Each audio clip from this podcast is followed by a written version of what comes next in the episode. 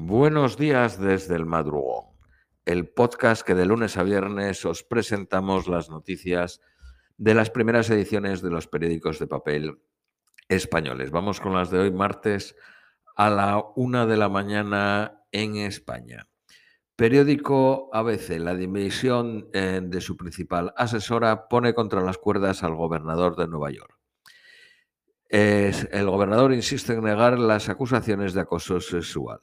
Según el Washington Post, Cuomo, que es como se llama el gobernador, ha ofrecido no presentarse a la reelección a cambio de no haberse sometido a un impeachment. Una abogada llamada Diana Kaplan se vio forzada a dimitir de la vicepresidencia de Times Up, que es una plataforma surgida en la industria de Hollywood para apoyar a las víctimas de acoso sexual. Esta abogada había apoyado al gobernador de Nueva York. Biden calla mientras los talibanes toman una ciudad tras otra en Afganistán. La guerrilla islámica rechaza cualquier alto al fuego a pesar del clamor internacional. Biden ficha a José Walfredo Fernández, que es consejero de la empresa española de electricidad Iberdrola y lo ficha como subsecretario de Estado de Economía. Es nacido en Cuba con raíces gallegas. Periódico El País. La milicia talibana toma el control de seis capitales mientras el Pentágono mantiene el plan de salida. La OTAN confirma en una línea similar que el repliegue sigue adelante. El gobierno no se preparó bien para la retirada extranjera, afirma un experto. Estados Unidos, Reino Unido y Canadá anunciaron ayer nuevas sanciones contra Bielorrusia.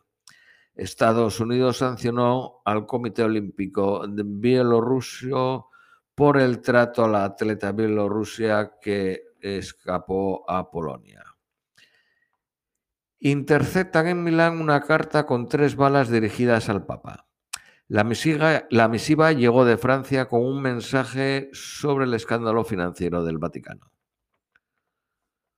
Un abogado indígena encabeza la última denuncia al presidente eh, brasileño Bolsonaro en La Haya por genocidio.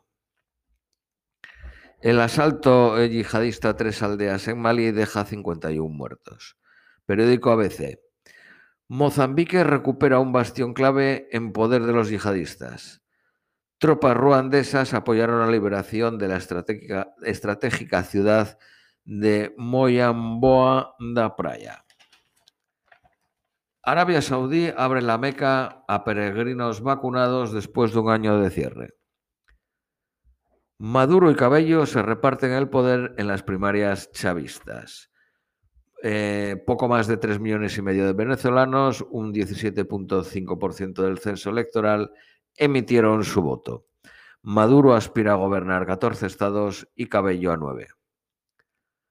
La eh, eh, exportación alemana supera el nivel pre-COVID. La isla griega de Evia, un infierno que arde sin control tras siete días. El gobierno griego pide perdón por su débil respuesta a los 586 fuegos declarados. Periódico Cinco Días. El precio de la electricidad pulveriza otro récord por encima de los 111 euros. La empresa Siemens Gamesa invertirá 306 millones en Inglaterra, en concreto en su fábrica de Hull. Periódico el economista, la marcha de Messi recorta el valor del Barça un 11%. Un fármaco israelí cura el COVID del 90% de los pacientes. Se encuentra en fase 2. Periódico ABC. Vamos con las noticias nacionales españolas. Presidencia detectó más de 100 errores en el anteproyecto de la Ley de Memoria Democrática.